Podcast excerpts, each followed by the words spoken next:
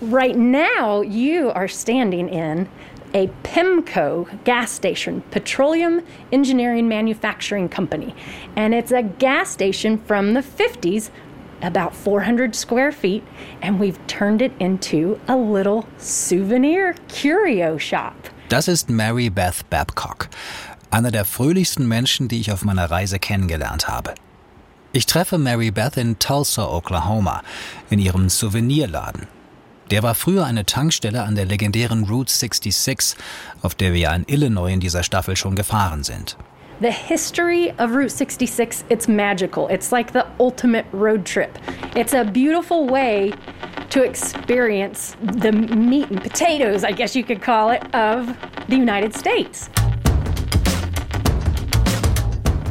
Mary Beth hat ihre Haare zu einem kurzen Zopf gebunden. Sie trägt eine helle Hornbrille, das Gestell in der typischen schnörkeligen Form der 50er. Ihre Arme sind großflächig tätowiert.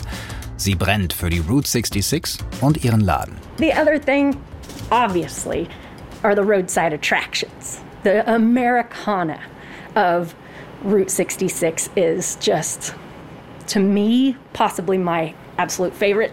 Und deswegen hat Mary Beth auch extra einen Mufflerman neben ihren Laden gestellt. Okay, so this is Buck Atom, A T O M. And I wanted a space cowboy as a mascot.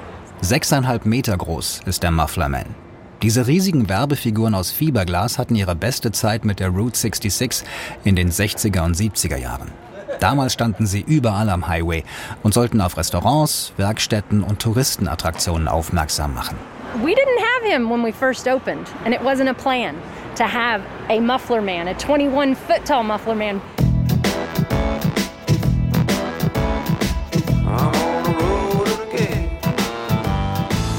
Bucks Blue Jeans sind aufgemalt. Genauso wie die rote Cowboy-Weste und das Gelb vom Cowboy-Hut, der auf einem Space-Helm sitzt. Und Buck hält noch eine Rakete in seinen Händen. Alles eine Idee von Mary Beth. I just am so excited about about Route 66 and to be a part of this. You know, as long as we're here on this this planet Earth, might as well do something that you love. And I truly, truly love what I do. Oklahoma wird ein Highlight auf meiner Tour durchs Heartland. Das ahne ich schon jetzt.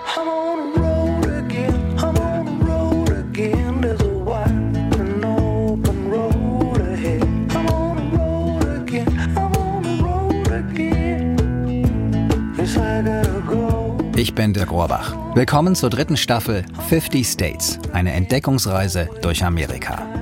Heute Folge 20 aus Oklahoma, The Sooner State, wegen der Siedler, die zu früh waren. Ihr Land also schon abgesteckt hatten, bevor das offiziell erlaubt war. Eigentlich kein rühmlicher Spitzname, aber spätestens als die Uni ihre Sportmannschaften so nannte, war der Beigeschmack vergessen und heute schmückt sich Oklahoma sogar damit, besonders früh dran, progressiv zu sein.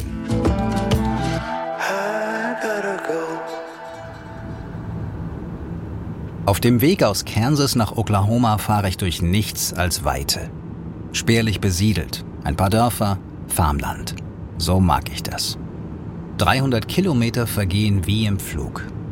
Ich erreiche das Land der Osage, einer von 39 Indianerstämmen, die heute in Oklahoma zu Hause sind. Mit der dramatischen Geschichte dahinter beschäftigen wir uns später noch. Aber jetzt geht es erst einmal in eine einzigartige Naturlandschaft. Die Tallgrass Prairie. What's significant about this? The tallgrass prairie, as an ecoregion, originally stretched from southern Canada all the way to the Gulf. Das ist Harvey Payne, Anwalt, Richter, Fotograf und Naturschützer. Die Tallgrass Prairie, sagt er, war früher die dominierende Landschaft in weiten Teilen Nordamerikas. Sie reichte von Kanada bis fast zum Golf von Mexiko über eine Fläche, die heute 14 US-Staaten umfasst. But in any event, it was, if not the largest ecosystem in North America, it was certainly one of the largest.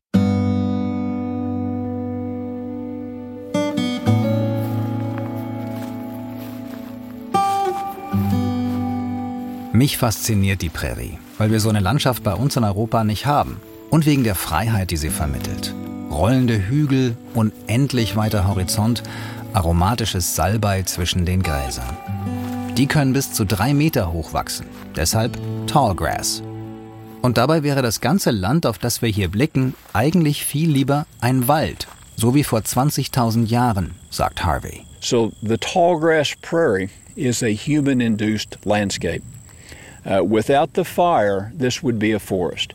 And that fire was mostly practiced by Native Americans. Manche Brände wurden durch Blitzeinschläge verursacht. Aber auch die Ureinwohner legten ganz gezielt Feuer, um Beute anzulocken. Elk are very strongly attracted to the new growth following a burn. Bison are very strongly attracted. Those were the two principal game species living here. So I think they did it to attract game so they'd have something to eat. Nach den Bränden wuchs frisches Grün und das hat die Tiere angelockt. Hirsche und Büffel vor allem, die die Ureinwohner dann jagen konnten.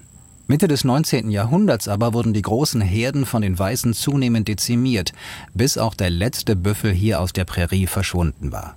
Dann kamen die Farmer und verwandelten das Land in Äcker, Felder und Weiden für die Rinde. Die Prärie drohte selbst für immer ausgerottet zu werden. Our goal here is to recreate a functioning tallgrass prairie ecosystem that doesn't exist anyplace else in the world, and we feel like we've done that. Zum Glück gab es Naturschutzgruppen wie The Nature Conservancy, eine Non-Profit-Organisation, die hier insgesamt rund 180 Quadratkilometer Land von einem Rancher kaufte und damit das größte Tallgrass Prairie Areal der Welt schuf. Vor bald 30 Jahren siedelten die Naturschützer rund 300 Bisons hier an. Daraus ist mittlerweile eine stolze Herde mit 2200 Büffeln geworden. Und die wollen wir als nächstes besuchen. Wir steigen zurück in Harveys Allrad-Truck. Auf Schotterpisten fahren wir durch die Prärie. Zwischendrin sind ein paar Aussichtspunkte angelegt, mit freiem Blick auf das Meer aus Gras.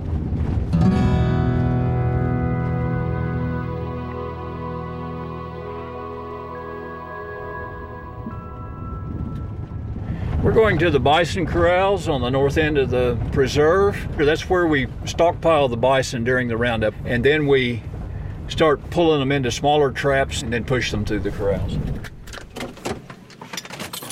Jedes Jahr im Herbst findet hier ein Roundup statt. Alle Tiere werden dann zusammengetrieben, gezählt, geimpft und die Kälber bekommen ein Brandzeichen und einen Transponder ins linke Ohr. Ein paar hundert Büffel werden außerdem jedes Mal verkauft, damit die Herde nicht zu groß wird und die Prärie überweidet. What you're looking at right here is a, a pen of old bulls that will be sold. Harvey und ich gehen zur Koppel, wo ein paar Dutzend alte Bullen auf den Abtransport warten. Daneben, außerhalb der Gatter, grasen die Familien, vor allem Büffel, Kühe und ihre Kälber. Fast so wie früher. Hunderte von Tieren verlieren sich in der goldbraunen Prärie. Ihr Fell wird langsam zottelig, als Schutz vor dem nahen Winter. Sie beäugen mich skeptisch, als ich mit der Kamera näher komme.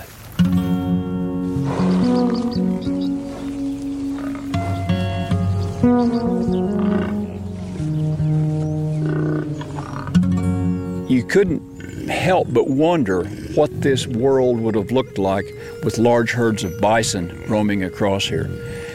It was something I didn't think I would ever see. Nicht jeder hier in Oklahomas Nordosten war allerdings von der Idee mit den Büffeln und dem Schutzgebiet so begeistert wie Harvey. Viele Rancher beschwerten sich. Rinder sollten hier weiden, forderten sie. Uh, it wasn't attractive to everybody.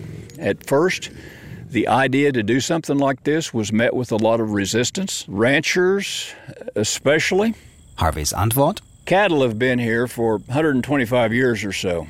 Bison have been here for thousands of years. Das hier war schon immer Büffelland. Und so soll es bleiben, findet Harvey. Denn für ihn gibt es nichts Schöneres. If you stand out here at the first light of the day and you hear the coyotes calling, you hear the bobwhite quail calling, if you see the bison slowly moving across the landscape, and you hear wild turkeys gobbling, it touches your heart, it touches your soul, and it, it fills the aesthetic sense full.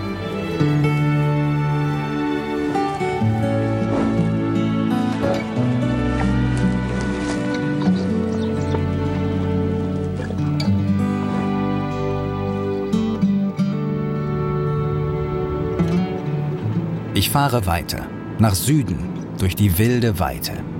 Und nach 100 Kilometern erreiche ich Oklahomas zweitgrößte Stadt, Tulsa. 400.000 Einwohner leben hier am Arkansas River. Tulsas Spitzname früher die Hauptstadt des Öls. In den 50er und 60er Jahren war es dann der Tulsa Sound, der die Stadt in der Musikwelt berühmt gemacht hat.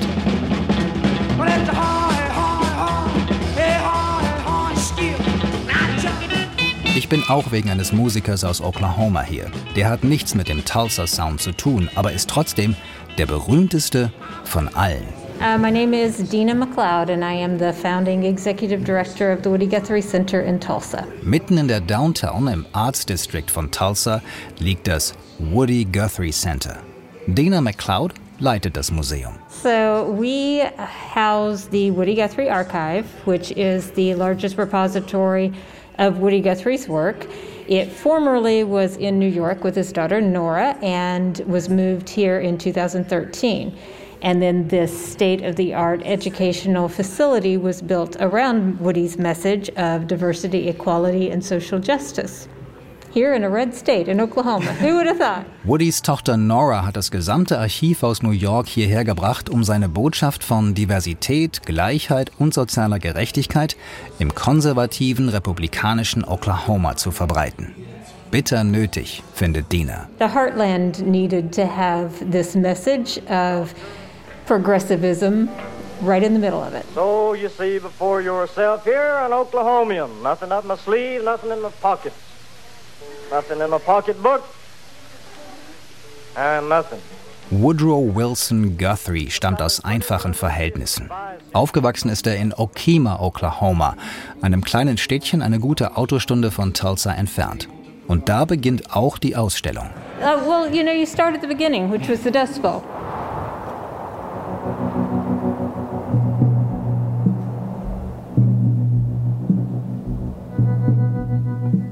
Dust Bowl bezeichnet eine menschengemachte Umweltkatastrophe und das Gebiet, das sie verwüstete. Unerfahrene Farmer, besonders im Panhandle von Texas und Oklahoma, verwandelten Ende des 19. und Anfang des 20. Jahrhunderts die Prärie zunehmend in Ackerland. Als in den 1930er Jahren aber der Regen ausblieb und die Ernte einging, hatte der Boden keinen Halt mehr. Der Wind fegte die einst fruchtbare Erde über das weite Land.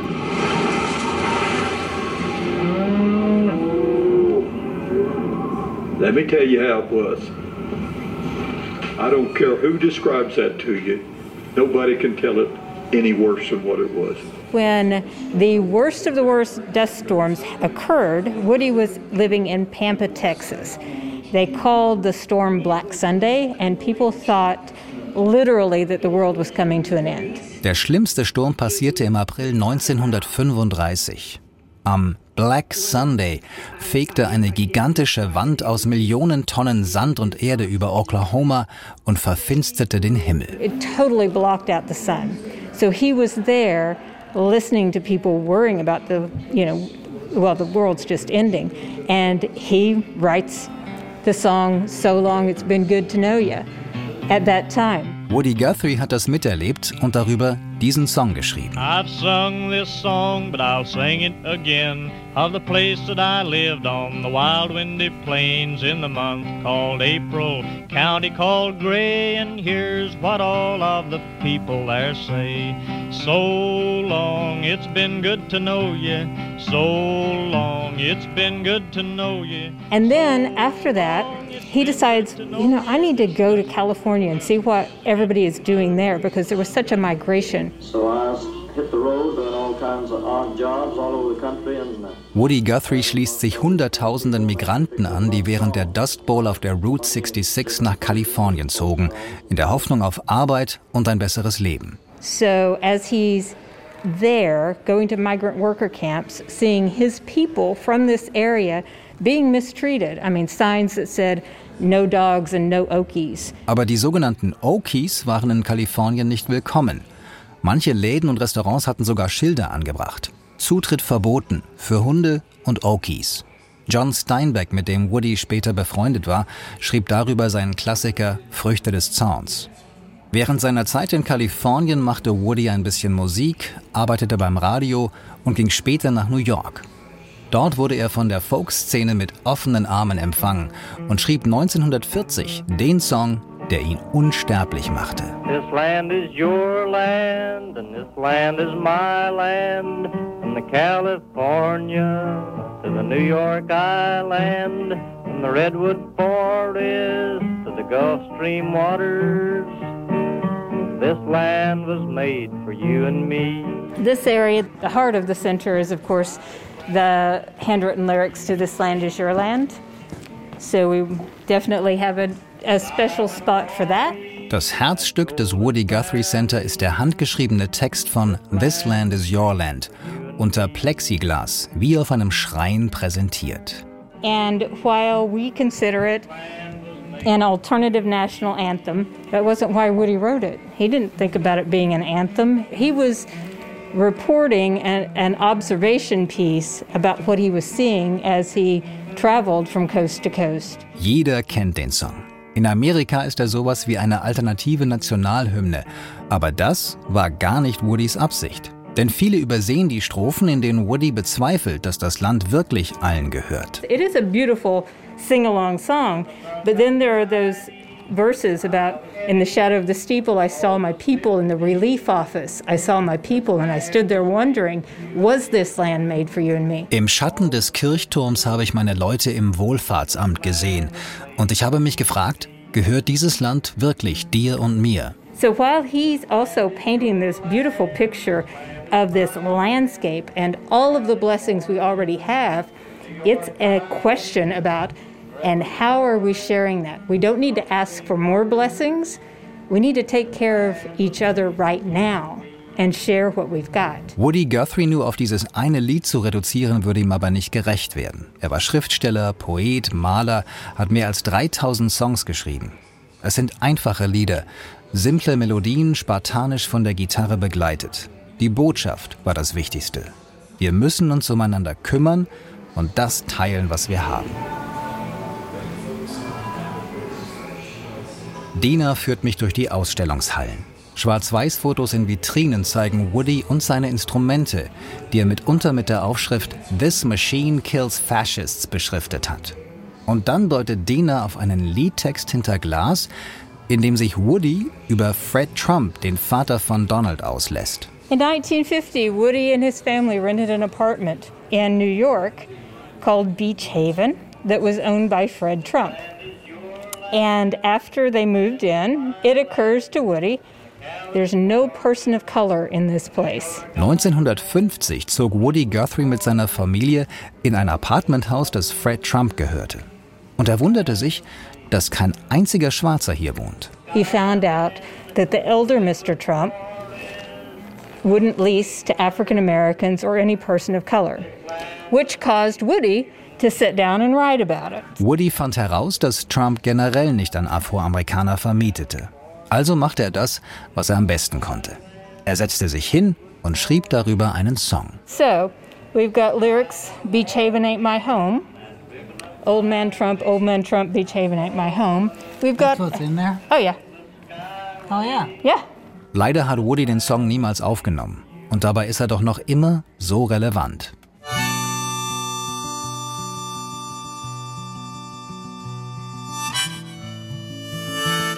Woody Guthrie, der Aktivist. Gefeiert, umstritten.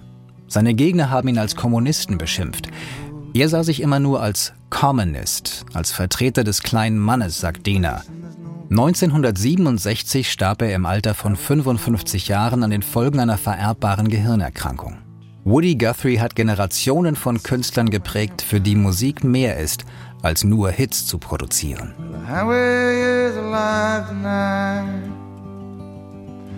Nobody's kidding nobody about where it goes.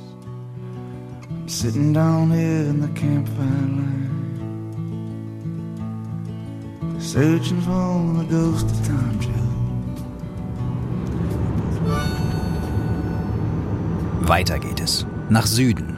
Shawnee, Tecumseh, Seminole heißen die Ortschaften und erinnern an Oklahomas dunkle Vergangenheit. Das Gebiet des heutigen Staates lag früher im sogenannten Indian Territory, bestimmt für die indianischen Stämme, die man aus anderen Regionen zwangsumsiedeln wollte. Allen voran die Cherokee, Choctaw, Creek, Seminolen und Chickasaw. Auf dem Trail of Tears wurden sie aus ihren Stammesgebieten im tiefen Süden nach Westen geschickt. Zehntausende, zu Fuß, mitten im Winter, unter teils brutalen Bedingungen. Viele tausend Menschen kamen unterwegs ums Leben, durch Krankheiten oder sie verhungerten. Ich will einen Stamm besuchen, der sich von diesem Trauma nicht nur erholt hat, sondern es auch geschafft hat, den gängigen Klischees der Reservate von Alkohol, Drogenmissbrauch und Armut weitgehend zu entkommen. Chogma, how are you all doing today? Wir sind im großen Auditorium, ungefähr 400 Leute passen hier rein. Riesenleinwand, normalerweise werden Filme hier gezeigt und im Hintergrund auf der Leinwand flackert ein Feuer, projiziert. Und vor mir sind sieben Tänzer.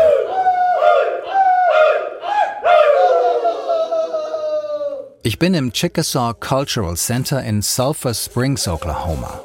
Auf gut 40 großzügig angelegten Hektar gibt es einen Park mit Skulpturen, ein Amphitheater und einen modernen Museumskomplex mit Restaurant, Kunstgalerie und dem Auditorium.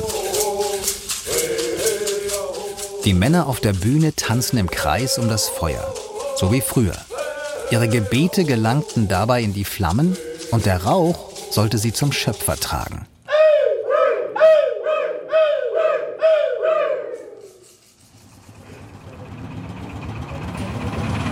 Gina, where are we going to right now? We are going to the village, which is set in 1700s. Das ist Gina Brown. Sie arbeitet für den Stamm als Director of Archives and Family History. Nach dem Stomp Dance im Museum fahren wir mit einem Golfwagen rüber ins Traditional Village. Das Museumsdorf soll das Leben der Chickasaw im 17. Jahrhundert zeigen, als sie noch in ihrem ursprünglichen Stammesgebiet im heutigen Tennessee, Alabama und Mississippi lebten. Ein paar Nachbauten stehen auf dem weitläufigen, akkurat gemähten Dorfgelände. Ein Councilhaus, zwei Winter- und zwei Sommerhäuser. But this is the summer house here that you can go in and look at. Die Winterhäuser der Chickasaw waren traditionell rund wie ein Schneckenhaus mit verputzten Wänden, die vor eisigen Stürmen schützen sollten. Sommerhäuser hingegen waren rechteckig, mit einem Spitzdach aus Zuckerrohr. Alles sehr luftig in der schwülen Sommerhitze des Südens. Angenehm kühl hier, im Gegensatz zu draußen, weil vorne und hinten das Haus offen ist. Vielleicht 10 mal 4 Meter, alles Holz. Einer Ecke ein Tisch mit Körben, Birkenrinde, verschiedene Gefäße aus natürlichen Materialien. Und es gibt eine Audiobox mit Knöpfen. Spanisch und Englisch kann man wählen oder Chickasaw.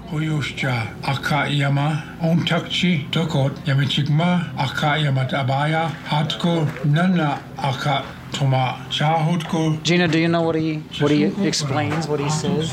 Well, he's talking about the different stuff that's in here, I think, because when I gather, is he's describing the the items in here. Sprache ist ein wichtiges Thema für die Nachfahren der Ureinwohner. Es soll früher mal 500 verschiedene indigene Sprachen allein in Nordamerika gegeben haben. Im 19. Jahrhundert wurden sie verboten, Kinder in Boarding Schools gesteckt, Internate fernab der Heimat, wo man sie umerzog.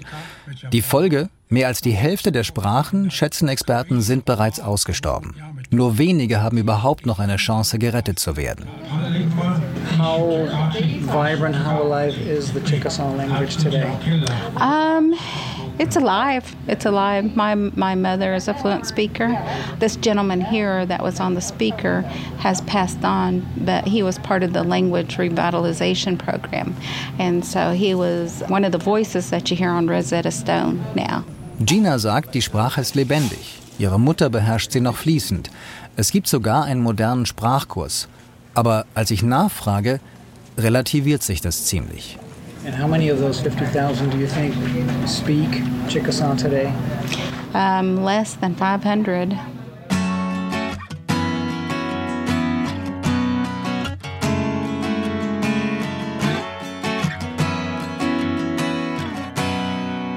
...500 Chickasaw sprechen noch die Sprache. Von 50.000. Alles nur Schätzungen. In vielen Reservaten im ganzen Land bieten die Schulen inzwischen Unterricht an. Es tut sich einiges. Aber die Zeit drängt, denn wenn erst die letzten Sprecher gestorben sind, gibt es für die Sprachen keine Chance mehr. Trotzdem habe ich den Eindruck, dass es den Chickasaw besser geht als vielen anderen Stämmen in ihren kargen Reservaten. Neben dem Cultural Center betreiben die Chickasaw ein modernes Welcome Center an der Interstate zwischen Texas und Oklahoma. Da liegt auch eine Schokoladenmanufaktur, die sie gekauft haben. Und in Sichtweite eines der größten Casinos im ganzen Land. Das bringt Jobs und Geld in die Stammeskasse. Außerdem investieren die Chickasaw in ihrem ursprünglichen Stammesgebiet, wollen bei Tupelo in Mississippi bald ein neues Kulturzentrum eröffnen. Gina war schon oft im Land ihrer Vorfahren. It feels like home. It just makes you feel home, at home to me. My sisters say the same thing and my mom. Fühlt sich an wie zu Hause, aber dorthin zurückziehen, das kann sich Gina dann doch nicht vorstellen. Would you ever consider moving? No. no. Because that's not my home. Oklahoma's my home now. This is where I grew up.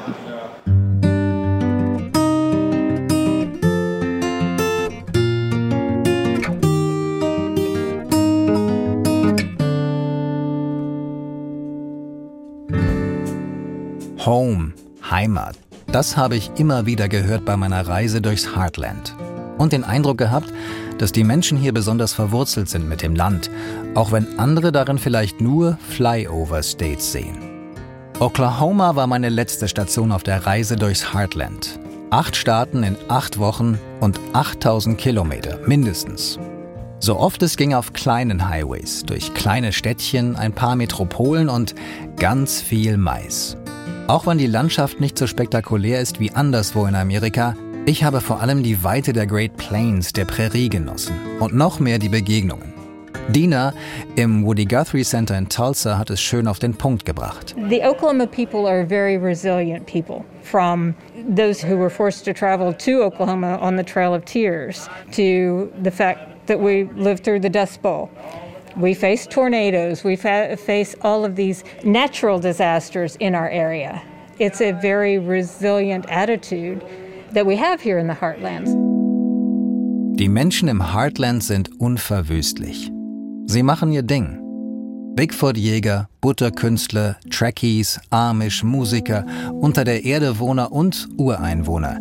Die Menschen machen das Heartland so sehenswert. Und wer trotzdem drüber wegfliegt, verpasst die Chance, Amerika wirklich kennenzulernen. 20 Staaten haben wir inzwischen bereist, 30 liegen noch vor uns. Das Abenteuer geht also weiter. In der nächsten Staffel.